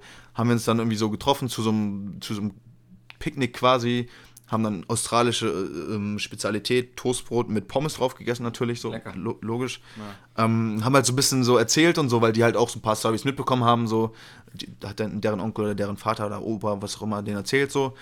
Und es war voll krass, einfach so. Das, das, die das, waren das, nice auch? Die waren richtig korrekt und richtig lieb und so. Und wir, jetzt ist es auch so, dass die mit meiner Familie auch so E-Mail-Kontakt haben ah, und so krass. und sich so festhalten, ja, gratulieren geil. und so. Ja, ähm, und dann, und das, das Lustige war halt auch, dass ich ziemlich da, voll da in der Nähe zu dem Zeitpunkt war, wo die auch wohnen. So, die hätten ja auch irgendwo in Westaustralien äh, leben können. Was? Was heißt in der Nähe? Wie, wie weit? Ähm, ich glaube so um 100 Kilometer Umkreis ah, oder so. krass. Also das ist echt das crazy. Ist nah. Das ist ja. nah. Ähm, und dann habe ich mich später dann noch mit meinem Großonkel, Cousin, bla bla bla, fünften Grades getroffen. Ach was. Und der, das ist so crazy, der ist halt irgendwie so mit, mit zehn Jahren, vielleicht mit acht Jahren, vielleicht mit zwölf Jahren oder so, ist halt ausgewandert. Und der konnte noch Deutsch. Und weißt du, ja, was, weißt, was das Lustigste war? Dass er einfach noch Berlinert hat, Digga. Ja, der hat einfach diese Berliner Kodderschnauze, ja. fängt dann an zu reden und, und er hat auch gesagt, dass es für ihn schwierig ist, weil er halt naja. fast kein Deutsch gesprochen hat. Der ist jetzt mittlerweile auch schon 70 oder so. Ja. Oder vielleicht auch 80 schon. Ich glaube, der ist schon 80. Also hat er safe so 60 Jahre kein, kein Deutsch so richtig gesprochen. Höchstens mal hin und wieder so ein bisschen so oder so. Aber, aber ich glaube, du verstehst, dass man halt als Kind einfach gelernt hat. Genau, aber das war halt eigentlich echt noch perfektes Deutsch. Er hat Nur zwischendurch dann kurz ein bisschen, bisschen Englisch noch reingebracht oder was auch immer. Ja. Und dann hat er dann auf Berlinerisch auf einmal losgelegt. Ey, ich, es war so lustig, Mann. Und dann habe ich halt, das war auch so kurz um Weihnachten rum, so in Australien. Und dann habe ich dann mit ihm Kartoffelsalat gegessen mit Würstchen, so, weißt du? und habe mit ihm da irgendwie. Ja, genau. War gut? War gut. War, war nicht so richtig deutsch quasi, nee. aber war, war trotzdem, war schon gut so. Und dann haben wir stundenlang geredet und es war echt, war echt sehr schön so. Das ist eine coole Story. Der hat halt so in der Nähe von Brisbane gewohnt, hatte so sein, sein Haus und dann so seine Orchideen da im Garten gehabt und so. Das ist geil. Und einfach, einfach total netter Typ und äh, war richtig schön so. Und jetzt haben die halt wirklich, meine Oma telefoniert, glaube ich, jetzt jede Woche mit dem oder so, weil es halt, weil's halt ihr Cousin ist so quasi. Also oder alle zwei Wochen so. Dann erzählt sie mir auch immer so ganz stolz, ja, ich bin neulich wieder um zwei Uhr nachts aufge aufgestanden, damit ich ihn dann äh, anrufen kann, weil um zwei Uhr nachts ist es dann bei denen, keine Ahnung, morgens oder was auch immer, ich weiß gar nicht. ah, das ist cool. Auf jeden Fall ist es eine Uhrzeit, wo, wo die dann telefonieren können. Und jetzt haben die halt, haben die Familien halt wieder so Kontakt. So. hast. Das muss bestimmt auch krass gewesen sein, für deine Oma und ihn dann zu reden. Safe, auf jeden Mal Fall. wieder. Ja. Echt crazy. Und dann war es auch parallel irgendwie noch so, dass irgend so eine Groß-Großtante von den ganzen, die meine Oma auch gar nicht kannte und so, die hat dann auch noch irgendwas vererbt oder so. und Kann dann haben. Oma Englisch? Nee. Ah, okay. Ähm, auf jeden Fall war es dann auch so, dass irgendwie 25 Familienmitglieder aus Berlin und, und Umkreis haben noch einen Anspruch gehabt auf irgendein Erbe und dann waren die auch noch dabei und ein paar von denen in Australien auch noch Anspruch darauf, aber niemand hatte halt eine Adresse von denen und dann hat sich es auch noch sozusagen so geklärt, dass die Bank dann die kontaktieren kann und so. Nee. Also es war irgendwie so schon ein krasses Erlebnis so. Ist schon eines der randomsten Stories so überhaupt, die ich mal so mitbekommen habe, also die Das ich ist in meinem Leben so hatte. Das ist ja. schon komplett random. Das ist halt wirklich komplett random. ja. Aber das ist schon geil. Das ist eine coole Story. Aber ich finde ich finde so dieses Thema so Ahnenforschung oder Stammbaumforschung oder sowas finde ich auch immer sehr interessant, muss ich sagen. Man müsste eigentlich echt mal so einen Test machen, weißt du, und das mal einchecken. Um So ein zu gucken. DNA-Test oder so, ne? Ja, einfach safe. Gucken, wo man so. Ich, Lass das mal machen, Digga. Das wäre doch funny. Kostet, glaube ich, 120 oder so. 100, uh, okay. Ich dachte, es wäre günstiger. Aber das wäre mal guter Aber Content, das das wär- wäre mal guter Content für einen Podcast. Das wäre gut, ja. Um darüber mal so zu reden und so. Das wäre halt witzig So- so. 45% Vietnam? Was? 3% Indonese? Was? Das wäre schon geil. Das wäre schon geil, ja, ich schwöre. Ja, Mann. Auf einmal, halt auf einmal kommt da irgendwas bei raus, Digga. Wie 70% Pole. Brasilien? Hast du noch ein Thema vorbereitet? Was? Ich bin 90% Kenianer? Oh, what? Schon. Hä? Ich dachte, ich komme aus Namibia. Das wäre funny, Alter. Ähm, ja, ich habe noch ein Thema vorbereitet, aber es ist jetzt voll der, voll, der, voll der dumme Cut so. Warum? Was hast du vorbereitet? Ja, ich will jetzt mit dir über Insekten als Nahrungsmittel reden. Ja, Ah, na okay. klar. Doch, das ist ein guter, guter Übergang. Scheiße, okay. Ich muss mich ganz kurz immer fassen, so ein bisschen im Kopf klarkommen, dass ich jetzt über was anderes rede. genau. Und zwar über dieses Thema Insekten als Nahrungsmittel bin ich darüber gekommen, dass ähm, das auch so eine Schlagzeile war, die jetzt aktuell äh, quasi beschlossen wurde. Und zwar wurde die Hausgrille, das ist ein Insekt, by the way, für die es nicht wissen, die wurde in der EU als Lebensmittel in Form von äh, so Mehl quasi zugelassen. Also g- geschredderte Hausgrillen wurden zugelassen, dass sie in Lebensmitteln sozusagen äh, verwendet werden dürfen. Ähm, die Hausgrille an sich ist als Lebensmittel schon zugelassen. Seit einem Jahr oder so, glaube ich. Ähm, und zwar ist es halt so, dass in der EU alle neuen Lebensmittel, die noch nicht auf dem Markt existiert haben, müssen zugelassen werden so. Und jetzt ist es halt so die letzten Jahre so gewesen, dass viele Insekten halt zugelassen wurden als Lebensmittel, weil ähm, ja, weil das halt, genau, so, solche Geschichten, Mehlwürmer oder irgendwelche Ge- Getreideschimmelkäfer und solche Geschichten, weil es halt irgendwie so ein kleiner Nischenmarkt ist, der aber ein bisschen größer mit der Zeit jetzt auch wird in Europa. Ähm, das ist ja obviously bewusst, dass es allen Leuten bewusst, dass es in, quasi auf der ganzen Welt sind Insekten als Lebensmittel ein Ding, egal ob in Südamerika oder in Afrika oder in Asien, überall gibt es so verschiedene Insekten, die halt gegessen werden. Ähm, und es kommt halt mehr und mehr auch nach Europa. Zwar sehr langsam, aber es kommt so. Ähm, und es muss halt jedes, jedes Insekt muss halt angemeldet werden, so quasi. Ähm, das ist teilweise gut, weil es dann sch schnell geht, weil die schnell zugelassen werden, so. Ähm, andererseits ist es halt auch so, dass dann das auch ein paar negative Folgen hat, dadurch, dass das so Übergangslösungen erstmal sind und noch keine so richtig festen Gesetze dafür so feststehen. Darauf werde ich aber gleich nochmal eingehen. Ähm, genau. Dazu habe ich ganz kurz erstmal eine Frage an dich. Was, was würdest du sagen, wenn so Insekten jetzt zugelassen werden und du hast so ein paar, du hast so ein paar, wie heißen die Viecher? Hausgrillen, die jetzt so zu Mehl gemacht werden und ist es, ist es zum Beispiel möglich, dass die jetzt in Brot verbacken werden oder so, um den ein bisschen nussigen Geschmack zu geben, so? Würdest du denken, dass das Brot dann so als, wenn da auch kein Ei drin ist und nix so, würdest du sagen, das ist so vegan? Also es wird als vegan gekennzeichnet oder würdest du nicht sagen? Ich wüsste, also ich, ob ich es selbst als vegan empfinde oder ob. Ja, also beides so. Also erstmal, ob, ob, du, so, ob du Insekten als vegan oder vegetarisch siehst. Nee. Nee. Nee. Und würdest du auch nicht sagen, dass es als vegan oder vegetarisch nee. gekennzeichnet werden darf? Würde ich nicht machen. Ja, da, da legst du schon auf jeden Fall schon richtig. Weil ich hatte schon mal mit irgendjemandem die Diskussion so, ob, ob Insekten vegan sind, so mäßig.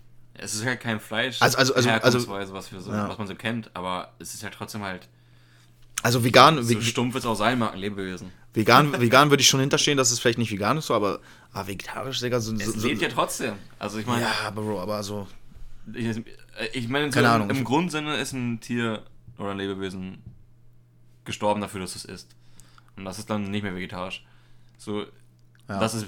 Ja, schon, schon ein guter Punkt, ja. Weißt du, ich meine? Also es ist, es ist immer noch rumgesprungen und wollte was fressen und hat halt seine eigenen Sachen da gemacht. Ja, aber dann, ja, safe also, es ist halt. Aber es ist, es ist, ist auf jeden Fall nicht so, nicht so, also es gibt da schon Leute, die, die das anders sehen und so, glaube ich, deswegen. Ja, safe. Deswegen wollte ich, ich glaube auch, dass es Menschen gibt, die es anders sehen. Ja. Ich habe da ehrlich gesagt eigentlich so keine Meinung zu, ist mir eigentlich egal. Ähm, weil es sowieso irgendwie so ein eigenes Ding ist, so Insekten, keine Ahnung, also ist ja auch egal, wie man es deklariert, aber genau, und jetzt wollte ich einmal kurz ein bisschen darüber so erzählen, wie das so ist, ähm, mit den guten Insekten. Auf jeden Fall ist es halt äh, obvious, dass nicht obvious, aber es ist halt so, dass Insekten halt schon eigentlich im Grunde gut, eine gute Energiequelle sind. Also Insekten haben sehr viele Ballaststoffe, Proteine, Vitamine, äh, dann auch sowas wie ungesätt ungesättigte Fettsäuren, äh, weitere Mineralien. Es kommt halt auch darauf an, welches Insekt du isst, obviously. Ähm, wenn du jetzt irgendeine Heuschrecke isst, ist es was anderes, als ob du so eine Larve isst oder so. Ähm, ein Punkt ist halt auch, dass Insekten allerdings teilweise ähm, Allergien auslösen können, auslösen können wie zum Beispiel, das ist so vergleichbar mit so Krebstieren. Manche Leute haben ja so Allergien gegen Krebse oder Schrimps ah, oder sowas. Ja, ja. Keine Ahnung, wie sich das dann äußert. Wahrscheinlich, wahrscheinlich juckt dann deine Kehle oder was auch immer. Ich weiß Boah, nicht. Bruder, da gibt es, glaube ich, verschiedene Ausmaße. So, ne? Es kann halt richtig, ich glaube, ich habe das einmal mitbekommen in einem Restaurant, wo so ein Typ einen Shrimp gegessen ah, hat. Ah, doch, stimmt, das gibt es auch richtig doll, ne? Das kann halt dein ganzes Gehalt anschwillen, so, dass du keine Luft mehr bekommst dann einfach wirklich richtig blau wirst. So. Ja. Oder halt richtig auf den Magen schlagen und dann kriegst du halt richtig Durchfall. So. Aber es, das aber ähm, bei den Insekten ist es jetzt halt so, dass es an diesem, das liegt meistens an diesem Chitin, spricht man das Chitin aus? Ich glaube. Und das ist anscheinend, ähm, das kann bei Menschen halt diese allergische Reaktion auslösen, ja. weil es halt auch, es ist auch sehr schwer verdaubar für Menschen. Also, das ist bei denen im Panzer, glaube ich, ne? Genau, das ist dieser Panzer, ja. ja. Da gibt es noch irgendwas anderes, worauf, die auch, worauf man auch allergisch reagieren kann, aber das ist so meistens die Chitin. Aber was ist denn das dann bei, bei Krebstieren? Auch Panzer. Auch Kosten. Aber, dann, aber bei, dann, bei so einem Schrimps isst man das doch nicht mit. Nee, aber wahrscheinlich kannst du so irgendwelche. Das ist so ein kleines Stück oder so. Ah, okay. Ja, kann schon sein. Ähm, genau, das heißt also, wenn man da so sich die ganzen Nährstoffe so anguckt, sind Insekten eigentlich schon äh, sehr sinnvoll so. Dazu kommt dann auch, dass sie ökonomisch und ökologisch, also eigentlich auch ziemlich sinnvoll sind so. Ähm, das würde so Sinn machen. Ein paar Forscher haben gesagt, das, also es sind jetzt irgendwelche Zahlen von schon legiten Websites, aber ich, keine Ahnung, da kann man auch äh, sehr viel bei auslegen so. Es wurde gesagt, dass äh, Insekten 50% weniger Fläche als Hühner ähm, benötigen. Halt in Bezug auf dieselbe Menge Nährstoffe oder dieselbe Menge Lebensmittel quasi. Mhm.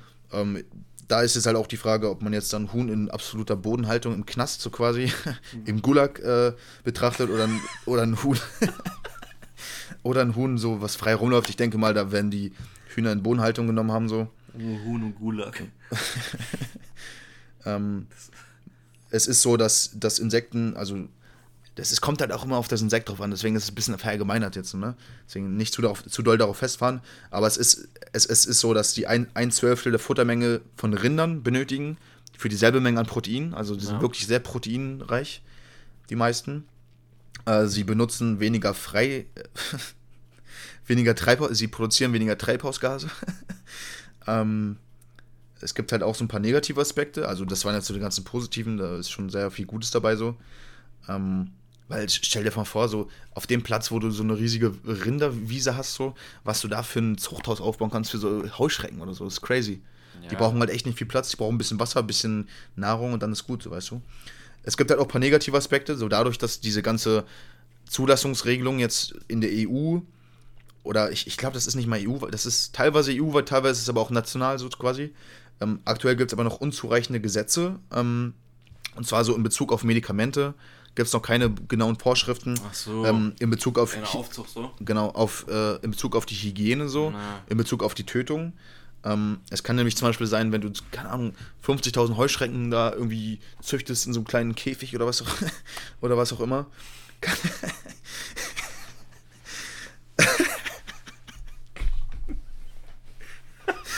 Stell dir vor, züchtest 50.000 Heuschrecken.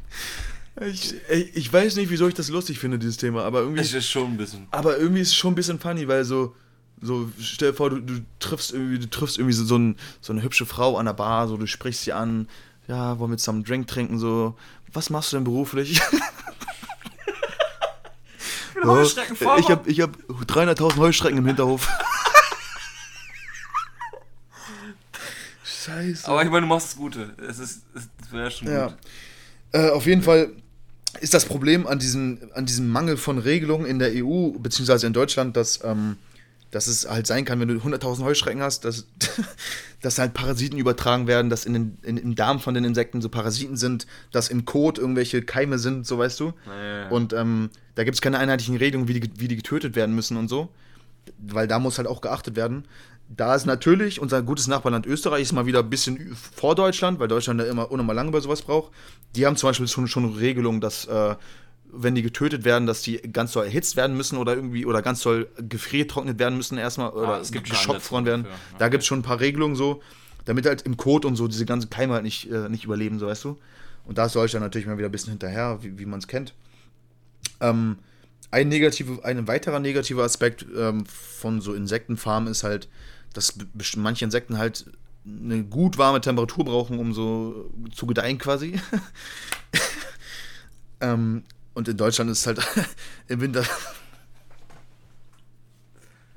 Scheiße. In Deutschland ist es im Winter halt obviously so ziemlich kalt und dann müsste es sehr stark beheizt werden so. Das heißt, Das heißt, mh, halt so die Treibhausgase, die so, die so ein Rind ausstößt, wenn sie rumpupsen oder so, die werden halt dann wieder ausgestoßen, indem das Zuchthaus auf f- 40 Grad erhitzt werden muss oder so, keine Ahnung, so weißt du, ich meine. Ähm, genau. Dann habe ich mich aber auch nochmal so mit dieser, bei diesem, ich habe mich kurz an diesem Thema Tötung aufgehalten, weil ich mich gefragt habe, wenn, so eine, wenn du so einen Heuschrecker hast, wie würden die getötet? So, da habe ich jetzt immer noch keine, keine richtige Antwort drauf gefunden. Und dann habe ich mich aber auch gefragt, wie das mit Schmerzen ist, ob Insekten Schmerzen haben. Wir haben ja schon einmal schockgefrostet. Meinst du? Und die springen dann nicht einfach wieder los, wenn die, die haben halt wieder kein aufgetaut werden? Ich meine, das kann man halt bis heute, glaube ich, nicht richtig nachsagen, oder? Ob die Schmerzen Mm, haben. Die haben halt kein genau. Nervensystem, das so wie beim Säugetier. Ja, genau. Also es ist Die so, dass so ein Stressding, glaube ich, ne? ich glaube, die haben schon ein Nervensystem. Also das sind halt nicht wie bei uns, aber die haben schon ein Nervensystem. Also ich, ich, ich erkläre es einfach mal kurz. Ähm, so die meisten Studien sagen halt, ähm, dass sie kein Schmerzempfinden haben, so wie es halt. Sie haben im Grunde ke- kein Schmerzempfinden und vor allem halt keins, was so mit Säugetieren, ähm, mit Säugetieren vergleichbar ist, so mäßig.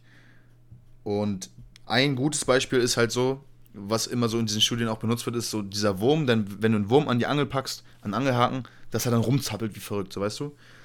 Ähm, und dann haben halt diese Forscher an diesen Studien gesagt, dass der am Angelhaken halt nur zappelt, weil er halt angeborene Reflexe hat, dass er zappeln soll, wenn er irgendwo an, der, an seinem Körper irgendwie so eine Wunde auftritt oder Das so. kann man nicht nachweisen, richtig? Oder? Und genau, und der, der Punkt dabei ist halt, dass es, dass das halt so Annahmen sind oder beziehungsweise auch vielleicht auch durch irgendwelche Experimente halt bewiesen in Anführungszeichen sind, aber so richtig hundertprozentig kann es, kann es halt kein Mensch wirklich sagen, ob die jetzt, ähm, ob die jetzt wirklich Schmerzen haben, weil einerseits der Mensch sich nicht da reinversetzen kann, weil das ganze System, wie der Körper funktioniert, halt anders ist bei so Insekten. Ähm, und deswegen kann es, wurde es bis jetzt auch noch nicht ganz erforscht und ich weiß Ja. auch nicht, ob man es wirklich 100% erforschen kann so. Ähm, es gibt dann halt auch so ein paar andere Studien auf weniger seriösen Websites, die ich mir auch durchgelesen habe, so. Die sagen halt, ja, Insekten können auch chronische Schmerzen und können auch Schmerzen empfinden und so. Allerdings ähm, fand ich das ein bisschen, also es war wahrscheinlich von irgendwie so Tierschützern so, was ich auch verstehe, so. Ich würde denen auch lieber zusprechen, dass sie Schmerzen empfinden, als bevor man was Falsches sagt und, sagt, und, und nein, dann nicht sagt, nicht. genau. So, ja, Aber so das, was die in diesen Studien mit dieser Überschrift auch Insekten empfinden Schmerzen, was die da in diesen Studien gesagt haben, das war halt irgendwie so, ähm, ja, ähm, sie haben Schmerzen, aber eigentlich haben die halt nur gesagt, dass, äh, dass wenn die sich zum Beispiel verletzen oder die sind auf einer heißen Herdplatte, dass dann äh, durch die Nervensysteme so Signale an das Gehirn in Anführungszeichen gesendet werden, ähm, wodurch die dann so probieren, das zu vermeiden oder Ja, genau. ähm, dass eine Verletzung da ist oder eine drohende Verletzung. Aber das heißt noch lange nicht, dass die Schmerzen haben. Ich so. glaube, das, ist doch noch was ganz anderes. Ich glaube, die haben halt so ein. Ich, irgendwo habe ich mal gehört, dass sie so einen Stress-Sensor haben, mäßig, oder so ein Reizsystem. Genau. Wenn halt der Reiz zu groß wird, dann. Ich weiß nicht, dann reagieren die ja drauf, indem die sich von der Situation entfernen. Ja. Ja, das, das ist ja auch vollkommen logisch, dass sie sowas haben, weil sonst würden sie einfach auf einer heißen Herdplatte si- sitzen bleiben, so weißt du, wie ich meine. Naja, klar. Und deswegen sagen sie Schmerzen haben ist auch ein bisschen, ein bisschen zu, äh, bisschen zu, ähm, das stimmt einfach nicht so. naja. Also es ist ja ganz normal, dass irgendein Lebewesen in einer Situation, wo es, wo es quasi bedroht, also wo es quasi körperlichen Schaden erleidet, dass es dann irgendwie flüchtet oder wegspringt oder was auch immer, so das ist ja ganz normal. Aber ja. Aber ich sag mal so, solange, solange man nicht 100% das sagen kann, ist es halt schon, sollte man da schon gucken, dass man dann auch bei solchen Farmen dann das irgendwie so macht, dass, äh, dass man sie so schonend wie möglich halt tötet, ne, weißt du, und dass man schnellstmöglich dann auch irgendwelche Vorgaben in der EU festlegt, wie die halt getötet werden, nicht, dass irgendwie, dass jeder es so macht, wie er Bock hat, so mäßig, weißt du? Ich, ich glaube, so runterkühlen oder sowas. Das, ich glaube, das ist sogar, das klingt für mich glaube, jetzt sogar auch am schlausten, ja. Ich glaube, dann fährst du halt einfach deren System so runter. Genau. So, und dann und dann ist es so, als ob du einschläfst quasi, Das wahrscheinlich, bei, und dann sterben Hummer halt irgendwann. Zum Beispiel, wenn du einen Hummer kaufst, irgendwie, dann packen die den Eis. Dann ist er einfach auf Cooldown. So und Ja. okay, ich sag mit. Safe, aber, Hummer und so ist auch nochmal, also safe, ist ganz safe, aber das ist eine ganz andere Nummer, ja, safe. Ja, ja, klar. Genau. Ja, das war eigentlich mein, mein kleiner Bericht, mein kleiner Vortrag. Ich hoffe, ich habe gut und frei gesprochen. Safe. Ähm, ich will noch ganz, ganz kurz zwei äh, Side-Facts einstreuen. Und zwar, wusstet ihr, dass ihr aktuell jetzt schon in manchen Lebensmitteln Insekten esst? Fragezeichen. Und zwar ist es so, dass äh, der Farbstoff E120, Ja. der ist in vielen Sachen enthalten, wie zum Beispiel ein paar prominente Beispiele: saure Glühwürmchen von Trolli, M&M's in der Sorte Crisp, dann noch verschiedene Ehrmann- und Müllemilchsorten. Sind das nicht so Milben oder so? Ja, das sind ähm, Scharlachschildläuse. Ja, sowas. Und dieser, Genau. und dieser Farbstoff wird aus denen quasi gewonnen. Ja. Also, also hat man da quasi schon Läuse drin. Und ein anderes Beispiel ist E904. Das ist Shellack. Das ist äh, von Gummilack-Schildläusen, die irgend so ein Sekret oder sowas daraus gewonnen wird. Ähm, und die sind unter anderem in Schokobons, in der Milka-Sorte bunte Kakaolinse und in bestimmten Mentos-Kaugummis drin. Ja, man, ich glaube halt, dass diese Auffassung, was halt, also, oder, dass halt Insekten nicht gut sind, einfach nur voll, also zu weit verbreitet ist, zu dumm ist. So, weil du hast, es, da sind so, so, Menschen sind bei sowas so richtig so, so picky, weißt du, so Honig ist okay. Honig wird Vor so allem von, europäische Menschen, ja. Oder Honig westliche wird, Menschen. wird so von Bienen gewonnen und es ist süß so und ich sehe da kein Insekt drin, so, das kann ich easy nehmen. Und dann so, so Kaschmir, so von Raupen, irgendwelche Schals, die so geschwommen wurden, ja, man, das ist schon pricey. Kaschmir ist von Raum? Kaschmir ist, Ra nee, Seide, sorry, Seide, Ah. Seide, äh, so ein Seideschal. Dann hast du dann einfach so Raupen, Raupen die halt einfach diese Seide spinnen, so, das sind entweder Insekten, aber du snackst ja so keine Larve rein. Was ich meine? Wie stehst du dazu? Würdest du. Ich meine, wenn du jetzt zu so einem Burgerladen gehst, dann würdest du halt auch eher so den handelsüblichen Rinderburger Angus-Style nehmen, Ja. anstatt den neuen Burger, der vielleicht ein bisschen günstiger ist oder vielleicht genauso viel kostet, mit äh, Mehlwürmer. Ja, schon, auf jeden Fall. Aber, oder wie ich stehst glaub, du dem Ganzen entgegen? Würdest du. Du würdest Ähm, es probieren auf jeden Fall, ne? Boah, also ich sag mal so, bei, bei so Würmern und so würde ich, das muss ich wirklich einfach nicht, ich, ich muss es einfach wirklich nicht probieren. Ich habe da wirklich auch gar keinen Bock drauf. Aber du wirst ja nicht Auch, sehen, auch, auch, auch so Larven und so. Ähm, ich bin ein bisschen offener, so was so Heuschrecken und sowas angeht. Ich glaube, wenn ich irgendwann mal so in solchen Ländern unterwegs sein werde, so, keine Ahnung, wo, wo gibt's die Thailand, so diese Ecke? in Mexiko Mexiko auch? auch. Ich glaube, dann würde ich legit mal Heuschrecken probieren, weil Heuschrecken habe ich so am, am wenigsten Berührungsängste mit, so die habe ich als Kind auch immer gefangen. Natürlich auch wieder freigelassen. ähm, aber mh, so Würmer und so, weiß ich jetzt nicht. Ich sage, ich würde, glaube ich, mit Würmer, also Mehlwürmer und sowas sind, glaube ich, komplett easy. Boah, Mehlwürmer finde ich aber ist so halt eklig. einfach eine Masse so, weißt du? Ich glaube, die schmecken halt nach gar nichts und wenn, das mal, wenn man das halt krass gewürzt bekommt, dann schmeckst du halt auch nichts raus. Digga, ich habe aber von Mehlwürmern irgendwie so ein bisschen Trauma. Ich glaube, wir hatten in der Schule mal Mehlwürmer und die haben immer so ekelhaft gestunken, dass ich, dass ich von denen so ein bisschen Trauma habe oder so, glaube ich ich. glaube, das ist dieses, das ist dieses Substrat, auf dem wir leben. Weißt du? Es kann auch sein, dass der ein Futter war oder Ja, so, ja.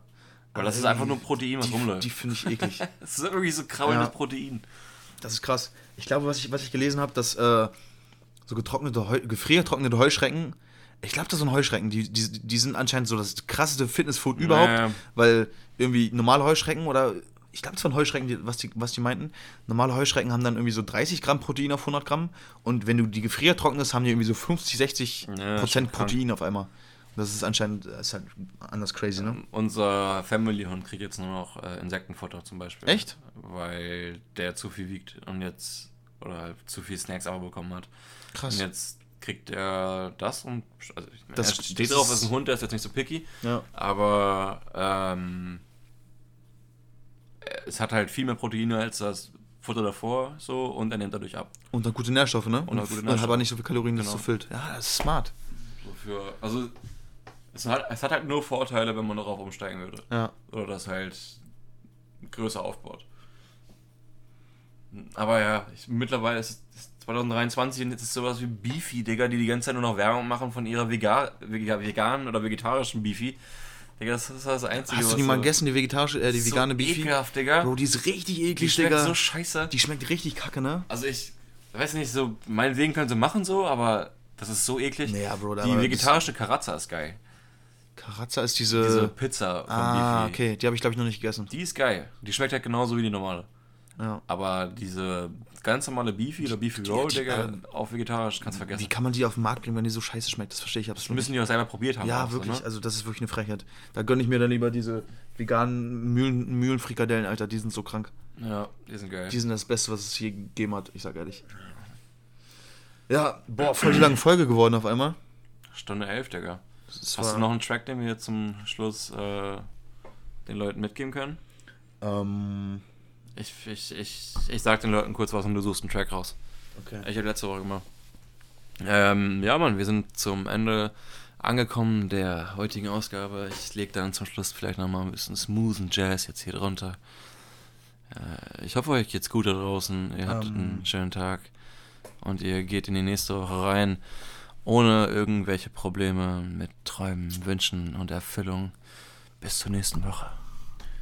Der Track, den ich euch diese Woche empfehlen würde, ist ähm, Brodies heißt er und der ist von UFO 361 und Gunner. Ähm, einfach weil, weil der Track richtig crazy ist, so, weil ich mag UFO sehr gerne, ich mag Gunner sehr gerne und diese Combination ist einfach krass, das Video ist krass. Ähm, und auch weil es halt irgendwie so in diese aktuelle Thematik reinpasst, worüber wir auch schon geredet haben, mit Gunner, wo er jetzt nicht so ganz sicher ist, ob dann, oder wo es ich weiß nicht, vielleicht ist es auch sicher. Ich, weiß- ich will es halt nicht so richtig wahrhaben. Aber er hat ja an- anscheinend sein Label gesnitcht so. Da will ich jetzt aber nicht zu viel sagen, weil vielleicht stellen sich da auch noch ein paar andere Facts raus demnächst. Habe ich die Hoffnung. Genau, hört euch den Track an. Brodies von UFO 361 und Gunner. Ist ein sehr krasser Track. Ähm, ja, und von mir dann auch noch äh, eine schöne Restwoche. Die Folge wird wahrscheinlich auch am Donnerstag online kommen, ne? Wie immer. Äh, ja, lasst ihn baumeln. Bis dann. Peace.